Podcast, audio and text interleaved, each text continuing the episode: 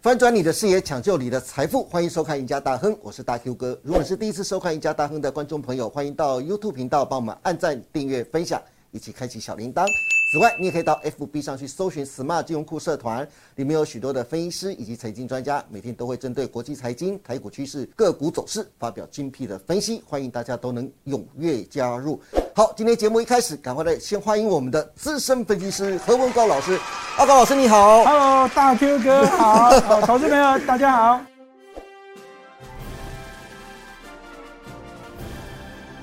今天节目一开始要为大家带来什么样的族群呢？就是五六月份大盘跌得这么惨，对不对？但是我们要给大家一点信心。今天盘面上的主流跟亮点在哪里？要请阿高老师帮我们来分析分析啊。好，阿高老师啊，我们讲到五六月份大盘的表现呢、啊，不过说实在有点让投资人生气啊，好像特别的软了、啊，没有办法，那整个美国市场的对这个通膨跟这经济前景的这看法，怪怪的，怪怪的， 而且大家还有点担心会衰退这样子，对对不对？我认为这是杞人忧天呐、啊， 非非常的好，非常的好，这样表示阿道老师对大盘还是很有信心的。不过我们还是要来看一下哦，大盘指数在五月份呢、啊，五月十二号一度跌到一五六一六的低点了。好不容易反弹一下，才刚过一个月，六月份，六月二十号又跌破了新低，最低来到一五三六七啊。大盘不够力就算了，盘面上还没有什么特别的主流哦。但是阿高老师，我有观察到，就是等一下要请你好好来分析的，就是大盘五六月份这么弱，却有个族群在默默的逆势走高，那是什么族群呢？那就是汽车零组件族群。我们从制作单位给我们制作的表格可以看得出来啊，大盘五月份只有小涨百分之一点三哦，但是梗顶一五二四的梗顶涨幅却高达百分之七十八，东阳湖联也有两成的涨幅。再看六月份，大盘跌超过百分之七，但是梗顶、东阳、万载、风翔 KY 涨幅都超过了一成，哎，这个上下就将近了百分之二十哎。报告老师，为什么汽车零组件族群会这么强啊？背后有什么利多支撑吗？相对很多电子股在五六月份的时候跌得鼻青脸肿啊，但是汽车零组件却显得非常的特别。那网友股民如果他们有买汽车零组件概念股的话，现在一定笑得特别开心呐、啊。但是啊，阿高老师，我想很多网友股民都很想问你啊，包括我也很想问你、啊。汽车零组件族群到底在涨什么、啊？为什么他们的股价能够这么的强呢？好，第一个，我们先从筹码面的角度来告诉大家。好，当然就是过去这些股票大家都不太熟悉，不太爱买进，不太爱关注。而现在主力做手一买进，它就这样强涨了、哦。所以老师，你是说过去因为都在低档的位置，所以筹码非常的干净？对，这是第一个。第二个，好、哦，这是最重要的，这是政策方面。哦。而这政策来自于中国大陆的政策，哦、那因为要救 GDP 嘛，是要怎样救市？对，那所以呢，中国大陆官方呢，在这个地方就刺激了这个车子的这个销售市场。嗯，然后第一个，然后在这个推出了这个新能源汽车为主的这个汽车下乡的措施。哦，第二个呢，就是买车子可以这样少缴钱。哦，而这个购置税呢，这个今年的推出了第三次哦。哦。而从过去的这两千零九年呢、啊，这第一次推出啊，那当时也是这个造成了一些我们台湾的一些这个汽车的零组件的股票有这个强涨。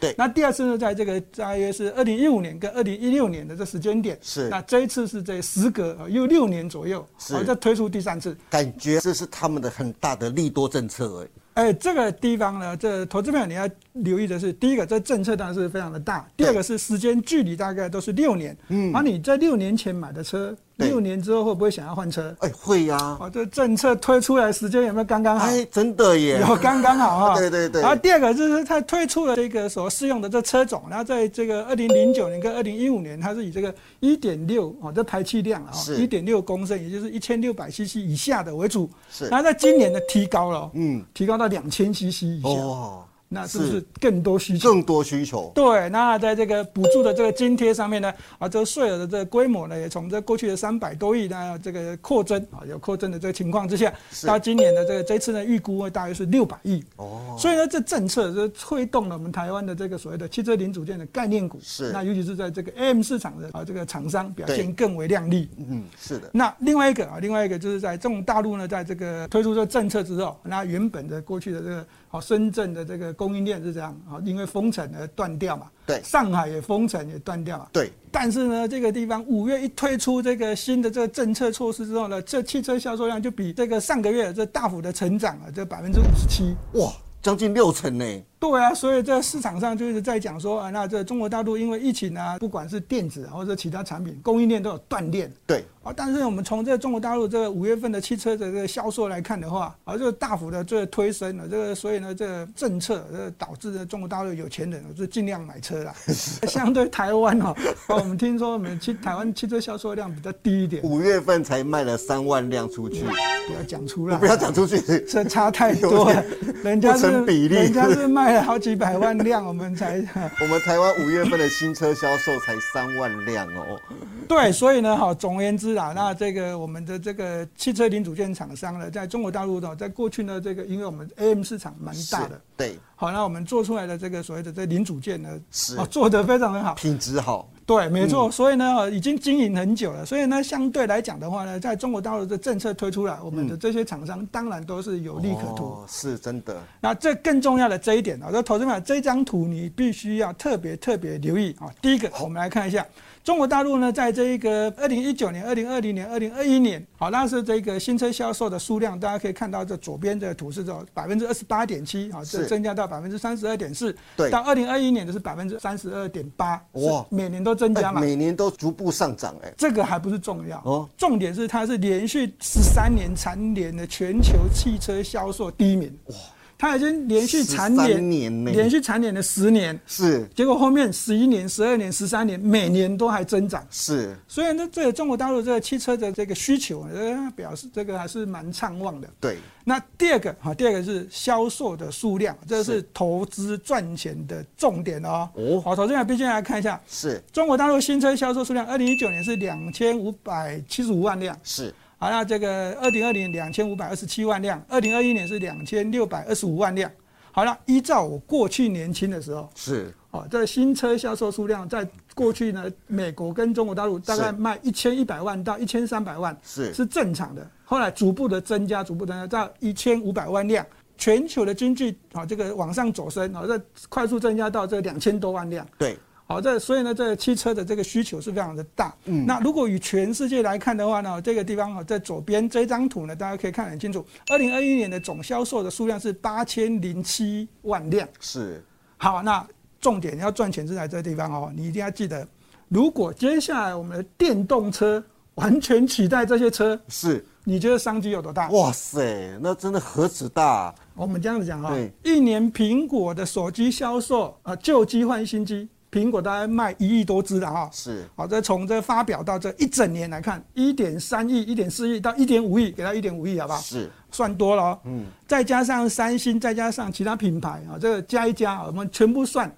两亿四千只，可不可以？一年好，可以啊、嗯嗯，那车子呢是八千万辆，也就是这个手机是车子的三倍。是那我们把车子除以三，是，八千万除以三，哦，但是一辆车子等于几只手机，大概这样十商机有没有想象的出来？对，可以按得出来哈、是好，那我们再讲是苹果的当时这个手机就可以让台湾的这电子供应链畅旺。对，加上三星，再加上中国大陆市场，那这手机呢，我们的电子供应链就是蓬勃发展。是现在车子，好车子哦，我们把它除以三了，啊因为它销售量是车子的三倍，嗯对除以三，但是它的价格呢，却是手机的几十倍。好他们何止几十倍啊？ 好了，我们算十倍好不好？对十倍算少了哦，是好算十倍，所以这个商机是很大。所以呢，我们在跟大家讲，这车子啊，从这个不管是这个燃料用油的车啊，是到这个未来的电动车啊，电子的这个零组件会越来越增加啊，嗯是这是非常重要的。好那在这个各类新车的这个销售数量呢，从这个中国大陆这个统计数据来看呢，在这个啊今年还是比去年成长了百分之四点四，我们刚才已经讲得很清楚。是但是呢，在这个所谓的其他的这个国家是是往下滑落的。然后这都不打紧，好啊。重点的是我们刚刚就讲的，这全世界全球销售数量是超过八千万辆。对以这个产值的商机来讲的话，哦，非常非常的可观，哦，是这是大家特别特别留意的。嗯，好，所以这车子的股票上涨是不是应该应该多留意。多留意 啊哈？阿高老师，除了你刚刚说的大陆慷慨送上两个大红包之外，让汽车零组件成为盘面上的吸金新宠，我还留意到哦，大陆的电动车，你刚才特别提到的是我们一般的乘用车，就是台湾说的一般的汽车，但是大陆的电动车的概念股表现也非常的强劲，特别是大陆的电动车龙头啊，比亚迪。在上个礼拜，它在香港的挂牌的股价，在六月十三号的时候，还创下了挂牌来的历史新高价，来到三百五十八点八六港币。大陆的电动车除了电池概念股之外，似乎也成为推动汽车零组件股价上涨的重要推手，是不是这样子呢？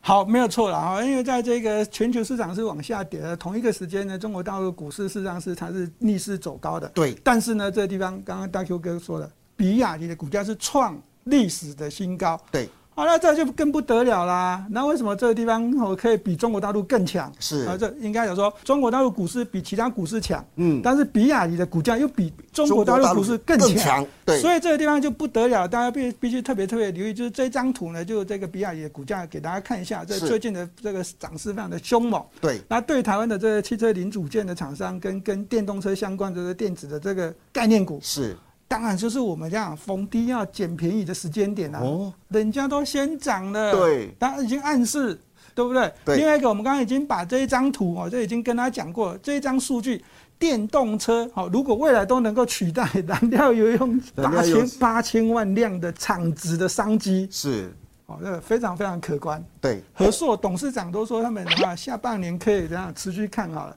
哦，红海董事长刘扬伟董事长也是这样，觉得下半年都没问题啊。对哦，我觉得这都跟这个他们要跨入车子的供应链有关。嗯啊，另外一个当然是他们原本的这个组装厂跟苹果这个产品有关。不过阿克老师，我还特别还是想问一下，就是为什么比亚迪它可以比入股还强？入股已经比全世界的股市、亚洲的股市还强了，它比亚迪还比入股还强，甚至还创了历史新高价。它的利多到底是在哪边呢？好，那我们刚才话讲得太快了，我是们拉回来，比亚迪为什么可以比入股更强？是好，但当然是第一个，就是他把这个车子啊，这个啊这个新车的这个销售的这转为这样纯电动车，哦，它也做电动车了，对。嗯，那它这个销售数量，大家可以看得很清楚，比去年同期呢，一口气就跳增大增了这百分之两百七十一，哇，二点七倍。二点七倍耶，对啊这真是的是这是很恐怖的数字。第一季哦，我们在讲是对第一季的时间还点，是第一季而已哦、中国大陆面临的是深圳封城，对面临的是上海封城的这个对情况，它竟然第一季是比去年同期增加百分之两百七十一，是好，这是非常非常的厉害。对另外一个就是说它打入了这个 Tesla 的这个供应链。哦，这前段时间的新闻，对，嗯哦，这两个当然是它就是跨入了一个对的一个产业嘛，我们是再讲是对的产业。对，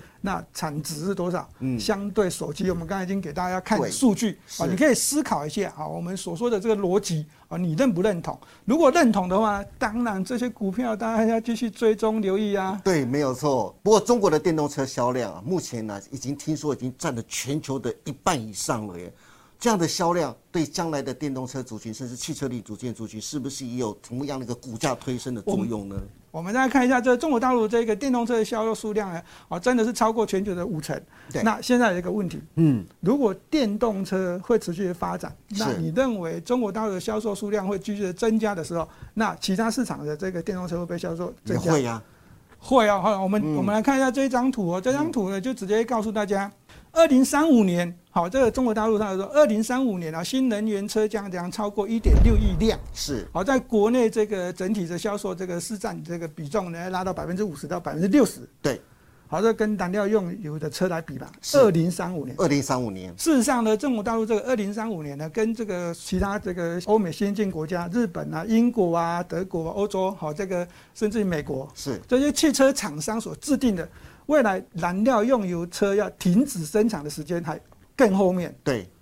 那这些其他的厂商是这样，它在可能在二零三零年就开始停止生产。对，所以呢，这电动车的销售数量呢，这这我们刚才已经讲过，不仅仅在中国大陆未来的前景看好，在其他的这个地区，哦，也是会这个销售数量应该会因为车厂这样停止生产这个燃料用油的车对，改生产电动车，是需求会更多。嗯，好，那这个电动车的这个趋势发展呢，就当然会比这个现在这个车子还更多。是所以呢，这电动车的这个上面这个零组件的概念股，跟现在这个所谓的这个 AM 市场的这个零组件的这个厂商，是，好，我认为这在这个新旧交替的情况下，都大家都还是必须要特别留意。对。不过阿高老师，其实不管是一般的燃油车、啊、还是所谓的电动车啊，其实任何车都需要保养跟维修啊，就是 AM 汽车对 AM 市场的一个最大的利多。所以如果说不管燃油车还是电动车销量一旦大幅增加的时候，其实对汽车零组件而言都是非常好的利多。如果我们依据最新的五月份的营收和前五月份的业绩面来看呢、啊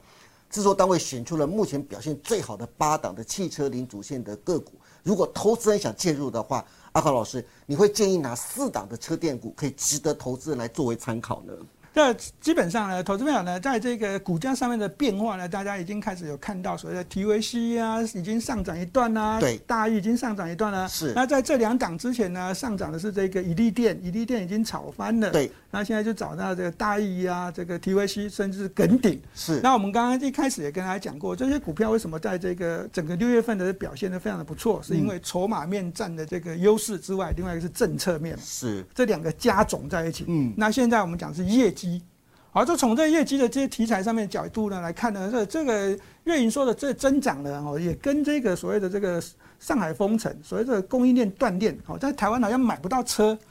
好像没有关系，因为大家都正成长啊。 是除了这个什么泰茂有没有，这个比较小，比较小一点的，跟这个这个地保这个百分之零点五，这个车因为车灯零需求比较比较小，呃比较少，对所以这个地方表现比较差，剩的都是正成长。对，那我们今天就这样，依照大 Q 哥刚刚所问的问题，就直接推荐给大家四档股票。是好，如果接下来你要留意的话，第一档当然就是这个耿鼎。那耿鼎的这个股价上面来看的话呢，这在这个呃操作上面呢，这个成交量是非常非常的重要。是好，接下来如果会继续爆量，绝对不要太贪心，是，要懂得见好就收。对，那接下来会这个股价往下回落的时候会量缩，嗯，或者股价往上的时候会这个成交量有没有爆量的话，是好，那还可以比较乐观一点。是好，就看成交量。好，因为它过去的成交量非常的小，这地方哦连续爆量呢，代表是这个主力拉高好出货。是好，好，那在这个东阳啊，东阳的股价呢，这个地方我们会比较比较偏向这比较正面一点。是好，那当然啊，在这个操作上面呢，还是告诉大家，在盘中下跌的时候找买点会比较好一点。嗯，那跟这个梗顶比较不一样，这是可以比较乐观一点，因为是嗯这间公司呢，这个啊这个股本比较大，好，它的生意做的比较多。是好，虽然它的第一季的 EPS 成长性没有比耿鼎还大，但是呢，我我认为啊，这东阳啊，反而是一间非常不错的公司。我可以这样说吗？老师，就是一个正派，一个是比较外派邪派的，那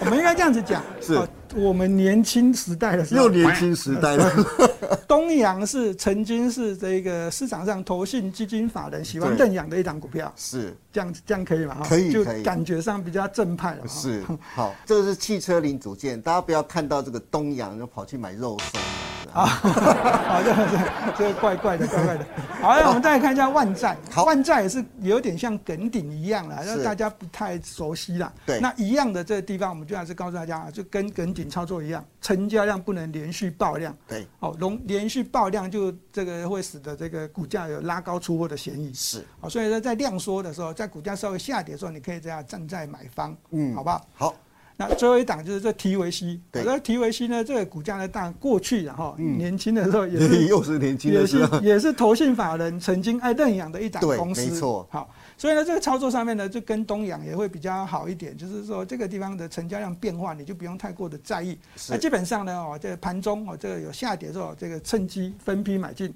嗯，好，我还是建议是这样。虽然今天股价是上涨，是但是我们还是建议大家哦，这个盘中有这个下跌的时候找买点，会比较容易赚到价差。嗯，好的，今天非常谢谢何文高老师为大家分享了这么多关于最近这两个月为什么汽车零组件的概念股能成为盘面上最大亮点的原因呢、啊原来就是大陆为了救经济，推出以新能源汽车为主的汽车下乡，以及第三次减免汽车购置税，让台湾的汽车零组件厂成为盘面的逆势抗跌族群。